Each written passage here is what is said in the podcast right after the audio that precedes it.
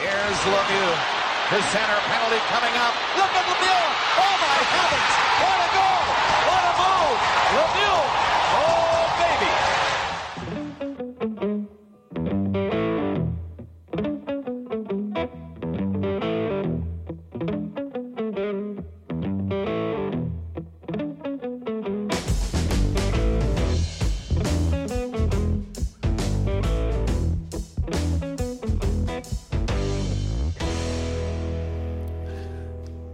Podcast Folge 26. Herzlich willkommen zu einer ganz speziellen Folge. Wir haben es äh, letztes Mal ein bisschen angekündigt. Es gibt etwas, was nichts mit dem Tagesgeschehen zu tun hat im Hockey eigentlich, sondern so ein etwas zum tote Zeit im Sommer zu überbrücken, Andreas Hagmann. Und zwar haben wir uns überlegt, dass wir eine Top 5 Liste uns überlegen, beide, und zwar von unseren Lieblingsnationalspielern ever. Genau, und ähm, ja, wir haben es im Vorgespräch schon angesprochen, aber eben vor allem auch zulassen, ist sehr, sehr subjektiv. Wir müssen eigentlich fast unsere Jahrgänge noch offenlegen, weil ich habe mal überlegt, äh, mit Namen, wer sind meine Lieblingsspieler ever und schlussendlich lande ich äh, halt Serie, die in meinem Jahrgang hineinnehmen, die ich überhaupt mal jemals gesehen habe. Also, äh, ich glaube sogar einer von denen spielt noch, es gesehen, wir müssen auflösen. Und es ist einfach rein subjektiv überlegt, wer, ich also, wenn ich noch länger rumgesucht habe, hat eine ganz andere gefunden. Sie sind aus verschiedenen Gründen einfach in Erinnerung geblieben und hat nichts direkt mit dem Verein zu tun, hat auch nichts direkt nur mit ihrer Leistung zu tun. Aber aus irgendeinem Grund habe ich die mal bewundert oder habe immer ein bisschen geschaut, was sie machen. Ähm, die verschiedenen Beziehungspunkte, die du dann auch hast zu diesen Spielern, werden Genau. jetzt offenlegen. Genau, es ist, es ist äh, auch bei mir eine extrem subjektive Liste. Wenn du den Jahrgang ansprichst, wir haben beide Jahrgang 88, also das äh, ähm, kann ich so unterschreiben. Das spielt bei mir natürlich auch sehr fest rein. Und jetzt auch nicht äh, tagelang Statistiken erforscht oder habe keinen Anspruch, dass es die fünf besten Nationalspieler ever sein sollen. Eben ganz genau, äh, ganz bewusst unsere Lieblingsspieler sein und hoffentlich dann auch ein bisschen zu einer Diskussion anregen. Auch vielleicht Leute, die, die uns ihre Top 5 äh, Listen schreiben auf, auf Social Media. Ähm, denke, da könnte noch interessante Diskussion entstehen, vielleicht auch ein bisschen Nostalgie und, und, und eben automatisch werden es Spieler sein, wo, wo man als, als Kind oder als Teenager gut gefunden wo man ist, wo man das Fan sein oder das Hockey-Fan hat angefangen und ähm, ja, eben. Ich meine, ich glaube, dass ich SCB-Fan bin von klein auf, ist, ist glaube ich, bekannt. Und darum, ich habe mir wirklich Mühe gegeben, nicht fünf SCBler zu nehmen, äh, aber drei von fünf sind es dann doch geworden, auch wenn sie mittlerweile nicht mehr alle beim SCB spielen oder gar nicht mehr spielen. Aber ähm, ja. Aber habe, ich habe zwei genommen, die als SCB-Fan ein bisschen weh haben und äh, aber gleich, wo ich gleich immer, immer bewundert habe. Vielleicht noch für das Vorabschicken so ein bisschen Hon Honorable Mentions oder so zwei, drei, die ich mir überlegt habe, die es nicht ganz auf die Liste geschafft haben. Und das ist einerseits zum Beispiel äh, Gaetano Orlando, wo der Grund ist, wieso dass ich bei SCB-Fan wurde, weil ich den mal mit weiss auch nicht, 7 oder 8 an einem äh, Piccolo-Turnier in Grindelwald habe gesehen, weil sein Sohn dann beim SCB hat gespielt und ähm, ja, wir dann alle von dem sein Autogramm holen und das einfach so eine imposante Erscheinung war, dieser Mann. Und ich habe nicht mal gewusst, wer das ist. Und dann hat mein Vater gefragt, wer das sei. Und dann hat er gesagt, das sei der Gaetano Orlando, der spielt beim SCB. Und dann habe ich gesagt, also gut, dann bin ich SCB-Fan. Und äh, aus dem heraus bin ich dann SCB-Fan geworden. Ich habe ihn selber dann jetzt nicht auf die Liste genommen, weil ich mich eigentlich an ihn als Spieler gar nicht erinnern kann. Also ich habe nicht das Bild im Kopf, wie der gespielt hat. Ich habe einfach das Bild im Kopf von ihm im Grindelwalder äh, Eisstadion irgendwo bei der Garderobe, wie wir auf den zugesäckelt sind, für Autogramm zu holen. Ich eben dann, dann zumal noch gar nicht gewusst, wer das ist. Also das wäre zum Beispiel einer, was bei mir knapp auf die Liste geschafft äh, oder knapp nicht. Äh, ein Name, den ich mir überlegt habe, war Todd Ellick. Gewesen. Wieso, äh, müssen wir glaube ich nicht diskutieren. Und ein weiterer Name, den ich mir auch überlegt habe, was auch nicht auf die Liste geschafft und ich aber gleich möchte erwähnen auch ein nicht-SCBler wäre der Reto von Arx gewesen, der mich doch durch meine ganze Fanzeit bis jetzt begleitet hat, als Gegenspieler vom SCB und als einer, den man zu Bern nie gerne kann, aber nicht, weil er einfach irgendwie ein Anschlag war oder zu wenig gut, sondern weil er eben so gut war und weil er eben am SCB auch immer weh hat und äh, jahrelang einer der wichtigsten und besten Spieler äh, Liga war und äh, ja, der hat es auch noch fast auf die Liste geschafft, aber nein, letztendlich nicht. Ähm, ich habe es nicht ganz den Spieler auf die Liste geschafft. Am Anfang nach drei habe ich plötzlich Mühe bekommen, dass ich auf meine fünf komme. Also wer, wer kommt überhaupt noch in Frage?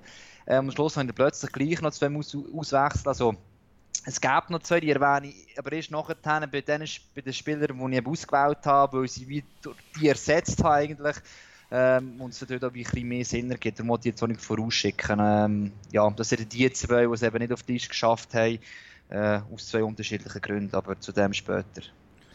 Gut, ähm, vielleicht muss man noch sagen, ich habe es, glaube rangiert. Also bei mir geht es wirklich von 5 zu 1 und deine sind einfach wild. Und ähm, wir machen es so, dass, genau. wir, dass wir nacheinander äh, je, je, einen, je einen werden sagen, vielleicht kurz über diesen Spieler reden.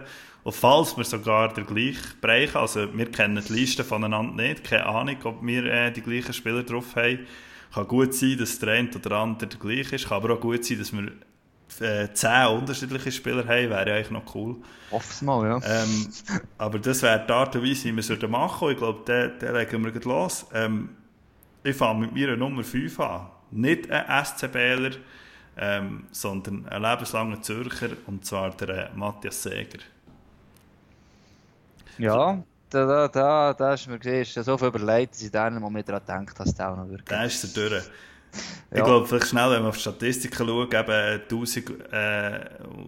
1167 äh, NLA-Spieler ist dort der Spitzenreiter oder ein Rekordhalter, was das angeht, also Playoff mit eingerechnet. Er ist sechsmal Meister geworden, äh, WM-Silber, ich glaube, sein Palmarès ist relativ klar. Übrigens könnte es aber sein, dass äh, äh, momentan noch aktiver Spieler ihn könnte überholen ähm, mit seinen 1167 Spielen. Das ist nicht komplett unrealistisch, wenn der Spieler noch zwei Saisons anhängt. Der ist äh, weniger als 100 Matches vom, vom Säger weg. Und kommst du drauf, welcher Spieler das ist? Spontan. Auf, Säger her? Boah. Ja, wer war noch wenig verletzt gewesen? Ist ein SCB-Spieler? Das ist ein SCB-Spieler, ja. Wie du Gerber? Genau, der ist es, ja. ja das, das ist gerade automatisch in den Kopf gekommen, aber ja. Ich glaube, er war fast nie verletzt gewesen, ja. Ich glaube, in Sachen Titel ist er auf 6, oder? Müsste, müsste, ja, müsste 6 ja. sein. Also jetzt ist er allein Rekordhalter, ja.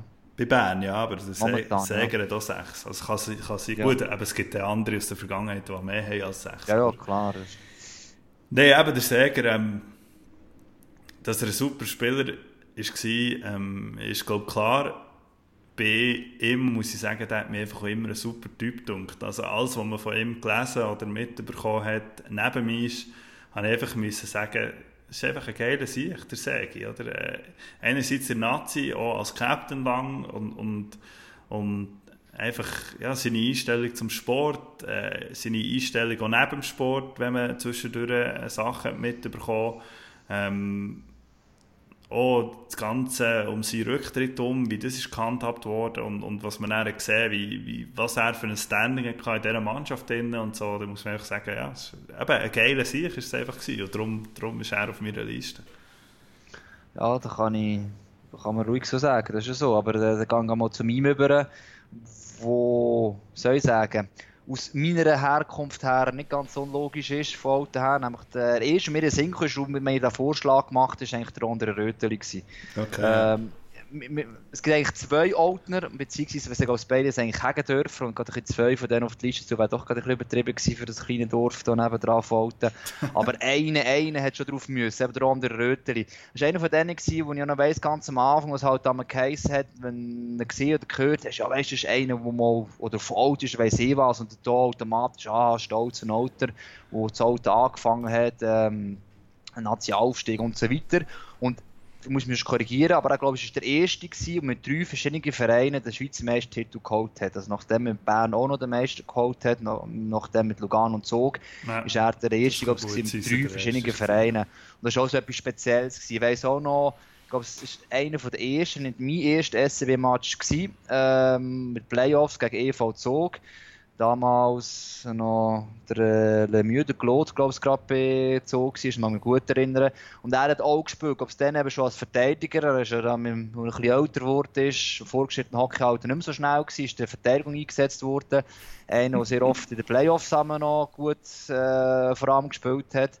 Ähm, und das ist eben, bist vor allem wegen dem dort noch gewesen. Einfach den Stäbe beobachtet. Einfach der andere Rötel ist einer aus, aus deiner Region. Und ist heute eigentlich auch noch immer einer, der präsent ist äh, der Region umeinander. Und ja, wenn jetzt beim EHC Klot das Rennen nicht so erfolgreich war, aber für mich ist es wie so einer von den, wenn ich, ich weiß nicht mehr, der erste Spieler ist, einen Bezugspunkt hatte, aber einer von denen, wenn ich müsste einen sagen, da kommt mir immer sofort ein Sinn. Darum ist es eigentlich logisch, dass der äh, auf dieser Liste muss sein. Beim Röteli kommen mir äh, spontan zwei Sachen sind. Äh, das eine ist Playoffs. Ich glaube, der ist Definition von einem Playoff-Spieler gewesen. Einer, der einfach... Hat man gesagt, einmal ja. Playoff hat gebraucht für richtige Fahrt. Das zweite sind einfach so gewisse Bilder von Meister feiern, ähm, wo, wo, ich von dem, wo ich von dem im Kopf habe. Ich glaube, dort war es auch Alba ziemlich gut gewesen, weil es, weil es nicht darum ging, ist, der, die, die, die Pokal, die er geholt hat, zu begießen. Ja, absolut. Das ist... Es ich glaube, es ist nur eine böse Zunge. Man darf ruhig sagen, wenn er unbedingt hat wollen, hätte er noch mehr können erreichen in seiner Karriere. Er hat, glaube ich, das nötige Talent auch gehabt. Ähm, und schlussendlich kann man, darf man ruhig auch sagen, wir haben es clever gemacht. Wir haben er dreifacher Meister mit drei verschiedenen Teams. Ja, irgendetwas hat er richtig gemacht. Siehst jetzt, du, du, du hast jetzt äh, Oldner ausgesucht und ich bin irgendwie gar nicht so weit gekommen, für einen Grindelwalder auszusuchen. Ja, Was ja auch zwei, drei gibt, oder? Äh, einer wie der Marc Applenalp, der ja, noch genau. spielt. Sammy Balmer wäre eine Möglichkeit gewesen. Habe ich aber eben irgendwie auch nicht so präsent als, als Spieler noch. Und äh, Stefan Grock, der auf ganz andere Art äh, extrem eindrückliche Persönlichkeit ist. Aber dies wäre mir jetzt auch nicht... Äh, in den Sinn gekommen. Also da habe ich, habe ich zu weit gedacht. Immerhin wäre es der rechte Grindelwald. Ein Stadtauto dann hat es auch gar nicht einen gefunden auf Anheben. Aber, oh, voilà. Gut, meine, meine Nummer 4 ähm, ist einer, der noch spielt. Einer, der beim SCB spielt. Einer, der noch gar nicht viel Nationalspiel hat. Äh, nämlich erst etwa 190. Aber das ist der äh, Mark Arcobello. Und den habe ich auf die Liste genommen, weil ich glaube, seit ich mich erinnern äh, Hockey zu schauen, noch fast nie so gerne einem Spieler zugeschaut habe wie einem äh, Arcobello. Ich, ich finde einfach von A bis Z geil, wie der Hockey spielt. Der macht so viele kleine Sachen richtig. Ähm, ist auch viel auf dem Eis, spielt Powerplay, spielt Unterzahl. Will das, ich, auch explizit auch Unterzahl spielen. Ähm, ja, steht immer am richtigen Ort, ähm, hat einen geilen Schuss, spielt geile Pässe wenn ich so auf die letzten, sagen wir, sieben, sechs, sieben Jahre, sieben, acht Jahre zurückschaue vom, vom Hockey verfolgen, wo ich das Hockey, ähm, seit ich in den, in den Medien arbeite, oder nach diesen vier Jahren beim, beim Telebern, vielleicht ein bisschen mit mehr Abstand anschauen als vorher noch als, als Fan, muss ich sagen, ist das einer, der mir einfach Freude macht zum Zuschauen. Darum, darum habe ich ihn ausgewählt. Ja, also kann man ruhig sagen, aus dem Eben zusammen danach. Ähm, ist schon cool, die zwei Spieler äh, beim SCB zu sehen, eben der Arco Bello auch. Die, einfach die Klasse, das ist schon, ich weiß nicht ganz selbstständig sein in der Schweiz, so lange nachher in der Schweiz bleibt, also definitiv, ja. Absolut. Der Professionalität. Ähm, ja, eben, der Rötel war ja nicht ein SCB-Spieler aber jetzt kommen wir zwei, wo ein SCB-Spieler fast ein reiner war. Ähm, das ist der erste aus einem Swing- State war, quasi für mich. Äh, den Marco Bührer habe ich gewählt. Und das ist verschiedene Gründe. Ja, zuerst ist mir noch der Renato Tosio in der ist einer von denen ganz am Anfang, wo ich mit Hockey auch in Verbindung gekommen bin und mir irgendwie beeindruckt hat. Aber nachher musste ich sagen, ähm, Marco Bührer, den ich auch noch halt durch den Beruf jetzt persönlich kennengelernt habe, ja. äh, was es eigentlich für einen sehr, sehr cooler Typ ist. Ähm, nicht nur das, wenn man da überlegt, dass der eigentlich zu Bern noch immer ein bisschen müssen, sehr lang. Und gleich, was er eigentlich alles erreicht hat, halt auch durch seinen unkonventionellen Stil. Aber eigentlich auch, als man eben auch gemerkt hat, dass er ein enormer Leader auch in diesem Team war. Also, wenn man auch heute sieht, also eben sehr umgänglich, sehr locker und hat über all die Jahre eigentlich all seine Kritiker immer mit Lügen gestraft, auch wenn es da ein bisschen komisch aussieht, vielleicht und nicht immer alles überzeugend war. Äh, weil ich glaube, besonders auch eben er als Typ, der sehr viel äh, dem Hockey gegeben hat. Ähm, vielleicht hat es nie ganz aufgelenkt hat, auch international nicht, aber eigentlich das Schweizer Hockey mehr geprägt hat, dass das das irgendwie bewusst ist und es ist nur von dem her für mich eigentlich äh, beeindruckend, wie er sein Weg durchgegangen ist und darum habe ich ihn auf die Liste genommen.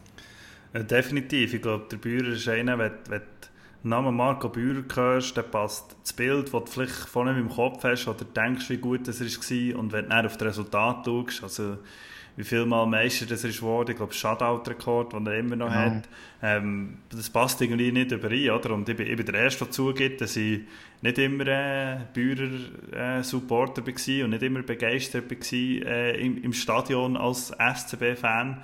Ähm, ja, wenn ich, wenn ich da irgendetwas anderes würde sagen, würde ich mich, glaube meine Kollegen aus, auslachen und äh, sagen, ich sei ein Lügehund. Ähm, ich habe mich viel über den Bäuer aufgeregt und ich habe viel das Gefühl gehabt, ja, das, das, das ist doch einfach jetzt nicht gut und gleich irgendwie... Und dann gleich ist man irgendwie immer wieder Meister geworden mit ihm, oder? Also, also mit, dem, mit dem Resultat kannst du letztendlich nicht, nicht diskutieren und, und, und von dem her ist er definitiv eine faszinierende Spielerpersönlichkeit aus, aus dieser NLA-Geschichte, ja. Ja, dann gehen wir jetzt in der Nummer 3 in Nummer 3 sind wir schon. Ähm, einer, der noch spielt, aber nicht mehr Schweiz. Und äh, wir haben im Podcast von, im letzten, letzten Folge über ihn geredet, wegen seinem äh, teuren neuen Vertrag, den er bald wird unterschreiben Und das ist der äh, Roman Josi.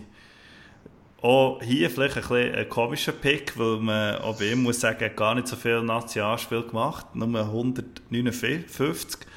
Bei ihm finde ich einfach speziell oder hat mich von Anfang an fasziniert, ihn auf seinem Weg wirklich zu beobachten. Man ist einer von den wenigen, wo ich, wo ich von klein auf, oder von klein auf, von, von 16, als er in der NLA war, habe gesehen, ähm, seine 160 NLA-Spiele machen, dort schon eine unglaubliche Entwicklung und er von dort aus ist die Entwicklung weitergegangen und den habe ich einfach in die Liste genommen, weil es im Nachhinein ein, ein Privileg ist, dass man ihn überhaupt so lange in unserer Liga hat gesehen oder? Äh, wenn du andere anschaust, die jetzt in der NHL ähm, vorne dabei sind, wie ein Niederreiter oder eben Timo Meyer, äh, Nico Hischier, die haben wir nie gesehen bei uns, oder nie wirklich gesehen bei uns, oder? Und der Josi haben wir ein paar Jahre gesehen. Und ähm, er hat einfach in, in diesen paar Saisons einen unglaublich bleibenden Eindruck hinterlassen bei mir. Ähm, ja, äh, in dem Meistertitel im 2010, bevor er dann gegangen ist, ist aus meiner Sicht der MVP von den Playoffs. Auch wenn, glaube der Ivo Rütemann ist als MVP gewählt worden. Für mich wäre es der Josi gewesen. Obwohl er dann erst 19 war. Ähm, und ist einer der besten, wenn nicht der beste Verteidiger der Liga gewesen, mit 19. Und es ist unglaublich, wie der einfach schon gespielt hat, was der für einen Einfluss auf das Spiel hatte ähm, mit was für einer Ruhe, dass der äh, alles hat gemacht mit der Scheibe, ähm, seine, seine Schlittschuhläuferische Fähigkeit, also all das, was er jetzt letztendlich zu dem hat gemacht, wo er jetzt ist, hat man dann schon gesehen, mit, mit 17, 18, 19. Und das ist das, was mir extrem, extrem geblieben ist. Und, und etwas, was ich nie wieder vergessen ist, ist glaube ich, äh, Saison 7-08, wo, wo der, wo der Jos 17 war, ähm, hat er viel mit dem Nathan Dempsey zusammengespielt, der der SCB dann als Junior hatte. Und der hat immerhin 260 NHL-Spiele gemacht und glaube noch viel mehr AHL. Und, und wenn jemand, der die zwei nicht hätte kennt, der nicht hat kennt, hättest du ins Stadion reingestellt und das Backbar angeschaut und gesagt, einer von denen hat 260 NHL-Spiele und der andere ist ein 19-jähriger oder ein 17-jähriger Giel und wenn er nicht das Gitter hat, dann kann, das, von Spielweise hättest du nicht gesehen, wer das Welle ist. Also der Joss war besser als der Dempsey aus meiner Sicht. Und, und das, das werde, ich, werde ich nicht mehr so schnell vergessen. Darum gehört er für mich auf die Liste. Ja, ja, haben wir jetzt nicht getroffen, aber äh, vielleicht eben, weil für mich noch fest NHL irgendwie ist, wenn ich zu viel in der Schweiz gespielt habe, wie auch immer. Aber es ist schon so, ich habe mich auch gut drin. Und der mit Gitterbub böse gesagt, oder? Messebü, der das erste Mal auf dem Eis gestanden ist. Also, ich habe nicht das erste Mal gesehen, aber so in diesen Jahren was gesehen, das ist einer von denen, der dort doch mitverfolgt hast und eben wie früh und wie schnell das so stark geworden ist. Ich mag mich erinnern, halt an brutal Hit, wo er ähm, Sean Heinz reingelaufen ja, ist, ja. in Freiburg. Aber auch damals habe ich schon gesagt, ich bin überzeugt, Seriosi hat dort sogar einen Fehler gemacht. Oder, äh, der Hit war eigentlich nicht grundsätzlich äh, wüst oder äh, unfair. Aber auch das wird nicht weitergebracht haben in dem Moment. Da war schon so auf einem höheren Niveau, gewesen, da wird das nachher umgesetzt haben. Wenn ich die Hirnschüttung nichts Schönes ist, ist klar. Aber wirklich auch den Weg zu sehen, und wie du gesagt hast, eigentlich ist es eher selten, es bleibt selten, dass ein Spieler in der Schweiz zuerst eigentlich Karriere startet und dann ist auf Amerika geht, wenn er eigentlich schon auf Provi-Niveau genug gut ist. Nico Hischier habe ich immerhin auch, der hat auch noch Nazi B damals oder heute Swiss League gespielt, darum habe ich ihn ein, zwei Mal gesehen dort noch. Ähm, ich mag mich noch gut erinnern, als ich in Fischbunden war, ein Spiel von ihm gesehen habe, ähm, mit Köbi Kölliker zusammen damals, ist er noch gerade Sportchef bei HC Alten gewesen, und der hat auch schon ein bisschen beobachtet hat und, und, dir das angesprochen hat und er hat gesagt hat, was das für ein Talent ist und du siehst es und denkst, ja, also so gut sieht jetzt nicht aus, aber eben, nicht vergessen, es war dann auf 16 gewesen und du denkst, aha, wirklich das aufgesucht, mal zu schauen, was ist das für einen und ein paar Jahre später spielt er jetzt einfach NHL und mhm. ist noch ein Nummer 1 Draft. Und eben Josi und Hisch ist für mich die zwei Spieler, die das hast können sehen, mal ein Teil von ihrer Karriere in der Schweiz, wo sie eigentlich noch sogenannt unbekannt waren und noch niemand so sicher war, in welche Richtung es geht. Beim Josi, ähm, beim Hishi hat man es immer gesagt, aber man hat es nicht gewusst. Und das ist schon, schon cool, dass man das mal noch dürfen, so miterleben ja. Vielleicht muss man an dieser Stelle noch sagen, dass äh, auf unserer Liste keine Lockout-Spieler sind. Das haben wir äh, anfangs, anfangs noch vergessen, bevor sich jemand fragt, wieso dass sich da nicht nehmen wie Thornton oder äh, Tavares oder für mich als Berner noch ein äh, vorheriger Lockout Daniel Brier, der dann noch eine Riesenattraktion mhm. war. Äh, wieso dass die sich nicht auf dieser Liste tummeln, wir haben uns bewusst äh, dafür entschieden, keine Lockout-Spieler auf, auf, die, äh, auf die Liste zu nehmen. Einfach nur mal als äh, der Vollständigkeit halber. Und dann wärst du dran mit deinem äh, dritten. Nächsten, ja. Ja, ja, der also, also der eine oder andere noch kommt, zumindest der eine, der noch kommt, äh, ist ein bisschen rustikaler manchmal unterwegs, gefällt mir zwischen halt eben auch noch. Äh, auch wenn es nicht ganz das modernste Hockey ist. Den ich jetzt nenne, ist aber auch offensiv eigentlich gut gewesen, nämlich Travis Roach. Äh, ja, ja, da habe ich mir auch noch überlegt. Ähm, da ist mir wirklich plötzlich der Sinn gekommen ich habe einfach immer eine geile Sicht gefunden, deutsch gesagt, und auf dem Eis gesehen, habe es keine andere als Serie, aber einer von denen war einerseits ein Stück gesehen, dass Sicht geht immer Vollgas, 100 Prozent. Ähm, schon mit dem Blick drauf hat ähm, und eben der ist jetzt einfach auch gerebelt auf dem Eis war und vor allem in den ersten Jahren, noch hat er ein bisschen, halt ein bisschen abgegeben, punktemässig, hat er auch regelmässig äh, seine Punkte geholt, als Verteidiger dort oben aus gewesen. Ähm, und ich glaube, so menschlich ein sehr, sehr äh, sympathischer Typ. Äh, Kanadier grundsätzlich umgänglich, aber das heisst aber nichts. Aber das war einfach einer, der immer eine Freude hatte, wenn er wieder irgendein Erfolgserlebnis hatte.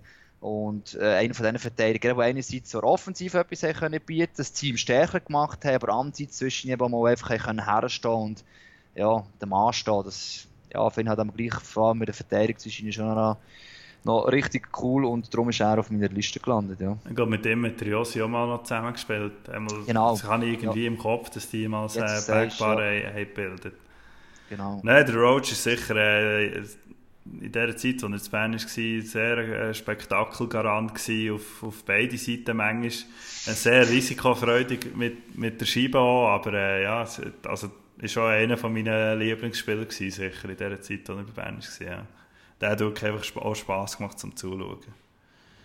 Ähm, meine Nummer zwei ist einer, den du vorhin kurz angesprochen hast, und zwar der äh, Renato Tosio. Ist mein erstes Hockey-Idol auch wenn ich lustigerweise nicht äh, Goalie bin, nie wollte werden und auch nicht kann verstehen, wie man Goalie kann werden.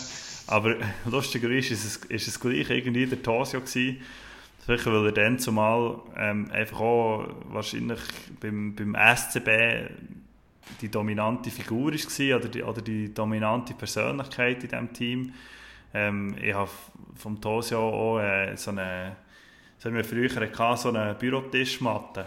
Mhm. Habe ich, habe ich äh, nach dem Rücktritt äh, vom Tosio mit so ein schönen Bildern vom Tosio gehabt. Ähm, ja, es war dann noch ein trauriger Moment, gewesen, wo er, wo er seinen Rücktritt, Rücktritt gegeben und, und, und emotional. Und er hat einfach als erster äh, bleibenden Eindruck hinterlassen bei mir als, als Hockey-Fan. Einfach einerseits, weil er einfach sachstarker Goal war, zweitens, weil es bei ihm auch immer ein spektakulär ausgesehen im Goal. Drittens, wegen all seinen Sachen, die er neben mir geboten, der, der Sprung nach jedem Match. Und, und einfach grundsätzlich, grundsätzlich seine, seine Art und, und, und dann einfach auch so Fakten wie, dass er von 1987, als er zum SCB kam, bis er 2001 hat gehört, kein einziges Match verpasst hat, ist er in der heutigen Zeit echt völlig gesponnen, wenn du das überlegst, oder? Das geht eigentlich gar nicht mehr. Tosio hat, hat glaube legendär ist die Geschichte, dass er sogar noch, als sein Kind ist geboren, am gleichen Tag direkt aus dem Kreissaal äh, ist ein Match spielen. Also das war wirklich einfach auch ein, ein Spinner gewesen. und, und, und er ist einer von denen, wie du beim Bührer, wo ich ähm, Gelegenheit hatte, ihn beruflich kennenzulernen, also nicht ähm, regelmäßig, aber äh, zwei oder dreimal habe ich ihn können interviewen für irgendwelche Geschichten beim Telebahn und, und man sagt ja immer so ein bisschen «Don't meet your heroes», weil sonst irgendwie ein das Bild, das du von denen hast, kaputt geht. Oder Tosi ist eben einer von denen, wo das Bild nicht ist kaputt gegangen weil der ist einfach wirklich genau so ein guter Typ auch in echt wie, wie er ist übergekommen. Und äh, darum äh, ist der so hoch auf meiner Liste. Ich kann mich noch gut erinnern, der letzte Saison, wo er noch so gesagt hat, ja, so als Abschluss wäre es noch cool, ich weiß nicht genau, wie es gesagt hat, noch mal den meisten Titel zu gewinnen. Und so von, von, von der Entfernung her ein mitgefiebert, der Hoffnung, er könnte so JJ Ashleyman. Äh, ja, ja, genau, ja, er könnte aber eben seine perfekte Karriere da noch so krönen und ja, eben irgendwann sind die Playoffs halt äh, eben fertig gewesen und äh, ohne Titel äh, zu gegangen. Und ja, eben, im Gegensatz zu dir habe ich immer eine Affinität für Goalien bis heute. Also egal, was in der Schule gespielt wurde, ich bin jetzt im Hockey zwar nie äh, so weit gewesen, überhaupt äh, annähernd äh, dort so etwas können spielen aber es sei im Unihockey, im Fußball, im Handball, ich bin immer im Goal gestanden, immer, immer das Goal wollen. Und darum äh, habe ich immer von verschiedenen Goalien äh, habe ich immer ein bisschen geschaut, also eher Fans von Goalie, als jetzt von Feldspielern, der ich Schwimmer war und darum ist nicht der Tosio dort auch einer von denen gewesen, wenn du irgendwie mit Hockey mal in Kontakt kommst und zu dieser Zeit damals hast du gar keine andere Chance gehabt, mit Tosi und Pavoni beispielsweise irgendwie in Kontakt zu kommen, das war eigentlich fast automatisch. Gewesen. Und darum ist er eben für mich auch dann schon so ein eine spezielle Figur gewesen, wenn ich eigentlich ganz am Ende seiner Karriere äh, noch mal erlebt habe. Ja. Ja, dann bin ich wieder dran, he? im mhm. nächsten. Jetzt haben wir noch zwei wenn ich es richtig sehe. Und jetzt einer, den ich ausgewählt habe, wo mir plötzlich ein hingekommen ist, und ich in die Teams durchgegangen bin, und wo mich immer ein bisschen beeindruckt hat, obwohl ich jetzt nicht speziell verbunden zu diesem Team habe, ist der Paolo Duca. Äh, oh, voilà. das, Sport, das ist eine Überraschung. Sportchef vom HC Amber Piotta, genau. Auch dort ist das ein bisschen einerseits das Kämpferische natürlich, auch der unbändige Willen. Ähm, aber gleichzeitig auch eben die Identifikationsfigur für, für, für so ein Team und äh, für, für ein Team alles geben. Also klar, ist jetzt nicht die ganze Zeit bei Ambri gewesen, zwischen schon weg gewesen, aber gleich sehr lange, wie er das Team prägt hat. Einerseits eigentlich als Charakterkopf, wichtig als Identifikation, sich aber nie schade gewesen, eben herzustehen. Legendär ist nicht noch seine Rauferei mit dem Tristan Scherwe, mhm. das ist auch noch das rot angelaufene Visier. Aber einfach als Typo und auch so, wie er heute siehst und auftritt, ähm, äh, wirklich, wie soll ich sagen, also, er ist der, wie er siehst, ist er, habe ich das Gefühl, auch wirklich im Leben. Er tut sich irgendwie nicht verstehen in dem Sinn. Ja, ja. Und ähm, ja, er ist jetzt punktemäßig und alles, was du anschaust, jetzt nicht oben rausgeschwungen. Ist jetzt kein Ausnahmetalent gewesen, ist jetzt kein besonders wahnsinnig guter Spieler gewesen. Äh, über die ganze Karriere gewesen, gewesen, hat schon gute Saisons gehabt. Aber eben wie erwähnt, er war einer, der gewusst ist und der aufs Eis geht ist 120% Eishockey drin. Ähm, er wird das Team nie im Stich lassen. Ähm, wird sicher auch der Kabine entsprechende Rolle haben, so Leaderfigur sicher par excellence. Und das ist das, was mir von ihm eigentlich vor allem beeindruckt hat. darum habe ich mir habe ich mir fast ein bisschen Freude gehabt, dass er wieder eine gute Aktion hatte. Gut, dann fällt noch je einer und bis jetzt haben wir keinen Doppelbereich. Jetzt bin ich gespannt, ob das beim, beim letzten so wird sein. Ja, ich habe zwar fast nicht das Gefühl, ähm, bei mir sind jetzt drei SCBler gekommen, oder eben ehemalige SCBler und auf Platz 1 kommt kein SCBler, nicht jetzt, weil ich extra äh, nicht SCBler habe auf Platz 1 da, sondern wirklich, weil das, wenn ich so ein bisschen auf, auf mein Hockey-Fernsehen zurückgeschaut der war, der mich am meisten beeindruckt hat und äh, das war der Petteri Nummelin. Das ja, ist... Äh, habe ich schon mal nicht, das ist gut. Gut, der, der, der noch mehr Ich glaube... Ja, auch, auch dort ist, ist... Er ist so ein bisschen einer, der, glaube ich, seiner Zeit einfach ein bisschen voraus war, oder? Wenn du schaust, er hat zwar schon NHL, äh, in der NHL gespielt, aber ich glaube irgendwie... Hat jetzt, ich, haben wir es eben nicht rausgeschrieben, die NHL-Zahlen, sonst andere Sachen habe ich mir rausgeschrieben kleinen Moment, Elite Prospects. Ähm, Auf dem 100. 139, ja. Ja, und den Playoffs noch 7. He? Genau. Ähm, ich habe das Gefühl, er mit seiner Spielweise und seinen, seinen Skills oder was er nicht ausgemacht wäre, eben einer, der jetzt zum Beispiel mittlerweile in der NHL viel mehr gefragt wäre, als er, als er äh, zu seinen besten Zeiten wäre gewesen. Und ähm, für mich ist er einfach in Nazi A über Jahre hinweg eine der absolut dominanten Figuren auf dem Eis. Weil einfach, ja, er ist, er ist eigentlich ein moderner Verteidiger gewesen, wie wir ihn heute haben, bevor, bevor wir überhaupt gewusst was ein moderner Verteidiger ist. Oder? Unglaublich gut auf dem Schlaf, Hand, eigentlich wie ein Stürmer. Äh, sein Handgelenkschuss bleibt mir immer in Erinnerung, wie viel Mal das er für Blaue äh, Goal hat gemacht Nicht mit Slapshots, sondern eben mit Handgelenkschüssen, was so äh, sehr einem modernen Hockey mittlerweile entspricht, oder? Wo, wo man nicht immer einfach aufzieht, sondern wo, wo, wo es wichtiger ist, den Schuss durch, durch den ganzen Verkehr durchzubringen und ge genau aufs Goal zu bringen. Das war eine Stärke vom Nummerlin. Und er, wenn, wenn du seine Zahlen anschaust, bei uns, bei uns in der Liga 568 Spiele inklusive Playoff auf 624 Punkte. Das ist absolut krank, oder? Weit über einen Punkt pro Spiel als, als Verteidiger. Und zweimal Meister geworden, international sieben WM-Medaillen, davon eine Gold. Also hier international äh, ein ziemliches Palmares und, und dann etwas, was in der heutigen Zeit fast un unglaublich ist 2003 ist er als Verteidiger Liga-Topscorer geworden. Mit äh, 1,33 Punkten pro Spiel. Das ist, glaube ich, seither nicht auch nochmal annähernd äh, einen näher gekommen. Ich glaube, er selber, äh, als ich drüber geschaut ist mal noch sechs geworden in, in, in, in Scorerliste. Mickey Dupont hat, glaube mal recht viele Punkte gemacht und ist knapp, oder nicht, knapp nicht in der Top 10 gewesen. Der Säger hat eigentlich ziemlich viele Punkte gemacht. Äh, aber das sind die einzigen, die ich, die ich gefunden habe, die wirklich auch nur überhaupt dort und eben, ich meine, Punkte sind nicht alles als Verteidiger, aber, aber dass einer als Verteidiger Topscorer der Liga wird, das, das werden wir, glaube ich, nicht mehr so schnell erleben. Und Einfach, wenn, wenn einer, einer ein bisschen näher gekommen wäre, wenn er verletzt gewesen wäre, vielleicht ist Jünland letzte Saison gewesen, das stimmt, sehr, sehr gut der ist lang, lang vorne dabei gewesen. Seine ja. Schulterverletzung kann, dann, äh, ja. Also wenn, wenn, aber eben, das ist immer noch, die Saison ist einfach noch nicht mal der Hälfte gewesen, und er dort vorne weg war, ja.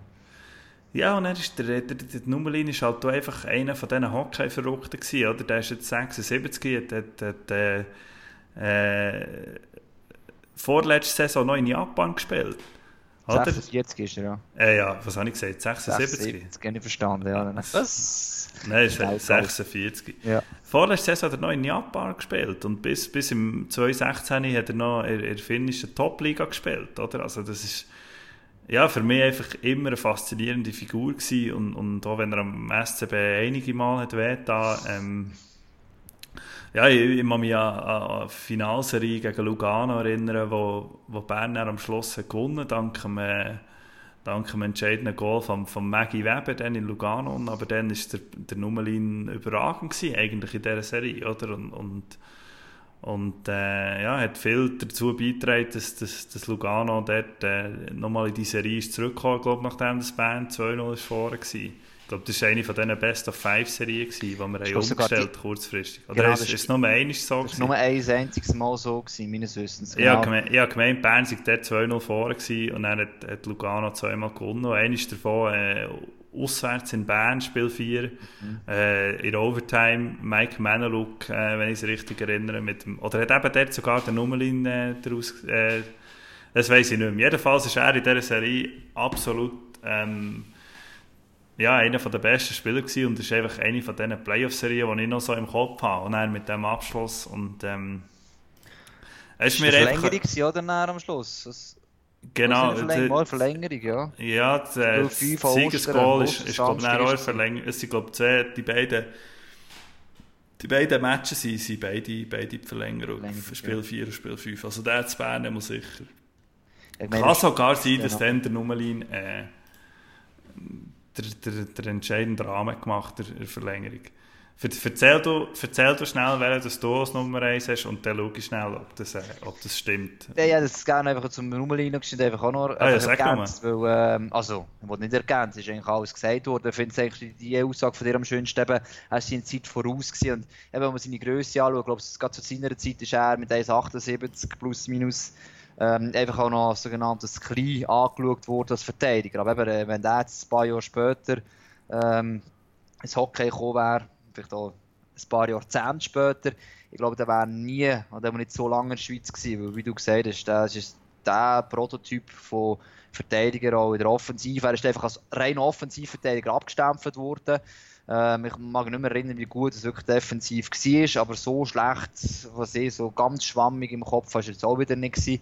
Äh, auf jeden Fall, ähm, ja, eben, er war wirklich der Typ, der als, Verantwortung hat können übernehmen und also so eine lange ja. Karriere hat, ja, kann nicht von ungefähr.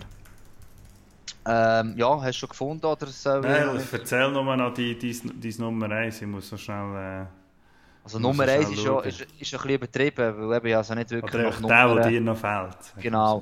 Ähm, ich habe zuerst einen überlegt, es wären zwei Tage dürfen gewesen, aber ich denke, das kann vor allem dir nicht antun, weil äh, dem hast du gar keine Freude. Ich jetzt äh, nicht spielerisch, aber ich finde ihn als Typ eben noch cool, aber ich habe ihn nicht genommen. Timo Helbling, der ist rausgefallen. Aber einer von seinen grossen Antipoden auf dem Eis, der ich die Geistschlägerei immer gefunden habe, ist, wenn Timo Helbling gegen Goran Besina gekämpft hat. Und darum ist nachher der Bessina eigentlich der auf meiner Liste noch gelandet ist. Äh, Bessina darum, weil er einerseits gerade zu seinen Blüten vor Karriere mit der Roach auch ein bisschen offensiv, der ist Wahn, äh, positiver Wahnsinn, defensiver, der ist negativer Wahnsinn war. Aber äh, er auch so eine Figur ist, äh, wo die Liga über Jahre hinweg eigentlich geprägt hat und vor allem eben natürlich gerne für die erste Linie geprägt hat.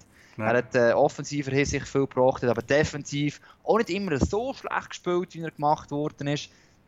Hat eben, wenn es mal darauf ankommt, können zulängen. Er ist halt einfach auch ein Bär von einem Spieler, ist eigentlich auf eine Art ein alter Prototyp, aber also er jetzt immer noch können spielen, auch gerade letzte Saison wieder aufgefallen, er ist nicht ganz so unbeweglich wie der andere Verteidiger aus seiner Generation, wo die Größe und das Gewicht, um die 100 Kilo ist er auf seine 1,90 äh, sein oder gewesen und darum hat er auch überhaupt so lange im Hockey können bleiben.